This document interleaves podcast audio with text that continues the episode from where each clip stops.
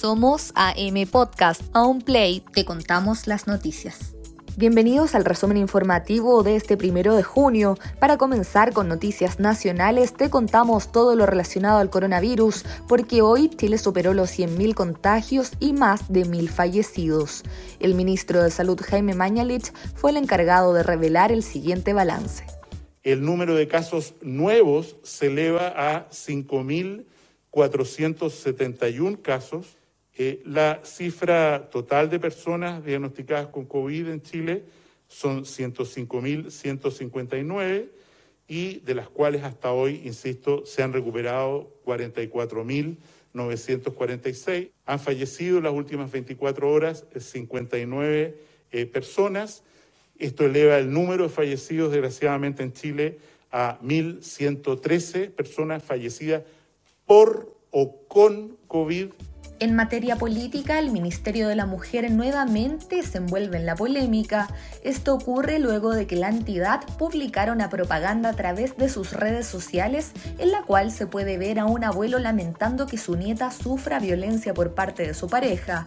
En la narrativa, el anciano cuenta de manera romántica que él también le pegaba a la abuela de la mujer agredida. Escuchemos. Querida nieta, mi princesa, en estos días de encierro te extrañaba más que nunca y muy preocupado desde que supe que tu pololo te agredió. Me duele el alma lo que te pasó. Quizás la vida me está castigando por lo que le hice a tu abuela. Aunque ya no está con nosotros, no hay noche que no le pida perdón por todo el daño que le hice. Sé que mis lágrimas no podrán cambiar el pasado, pero sí tu hermosa vida. La propaganda fue fuertemente criticada por la audiencia, quienes lamentaron que el Ministerio de la Mujer y Equidad de Género pusiera en el rol de víctimas a aquellos que realmente son victimarios. Esto en lugar de llamar a hacer justicia y procurar que no habrá impunidad. El video además ocurre justo luego de que el sábado pasado se informara que Gladys Quesada, de 46 años, fue asesinada por su pareja en Valparaíso, convirtiéndose en la víctima número 18 de femicidio en lo que va de 2020. Comenzamos el bloque internacional con una actualización de la pandemia del coronavirus, que ya cuenta con más de 6 millones de personas contagiadas y más de 374 mil muertos en todo el mundo. Estados Unidos sigue siendo el país más afectado, con 1,7 millones de personas contagiadas y más de 104 mil fallecidos. En la lista le siguen Brasil, con más de 514 mil contagiados, y Rusia, con 414 mil afectados. En Europa, por primera vez, España no registró nuevos decesos por coronavirus durante las últimas 24 horas. Sin embargo, en Latinoamérica, Perú está comenzando a enfrentar una escasez de oxígeno para el tratamiento de pacientes con coronavirus. El ministro de Salud, Víctor Zamora, señaló que están implementando un plan para evitar que se acabe el oxígeno para pacientes hospitalizados. Esto quiere decir que el gobierno prevé elevar la producción local y realizar importaciones.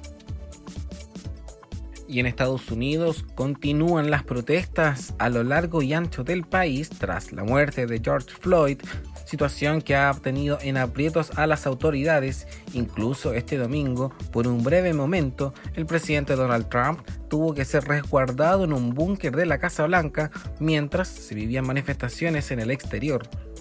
Varias son las ciudades que han vivido la violencia entre la policía y los manifestantes que durante las últimas jornadas ha ido en aumento, pero se siguen conociendo nuevos detalles de la muerte de George Floyd ocurrida el pasado 25 de mayo, porque este lunes se dio a conocer la autopsia encargada por la familia de Floyd, que reveló que la causa de muerte fue por asfixia debido a una presión en la espalda y el cuello.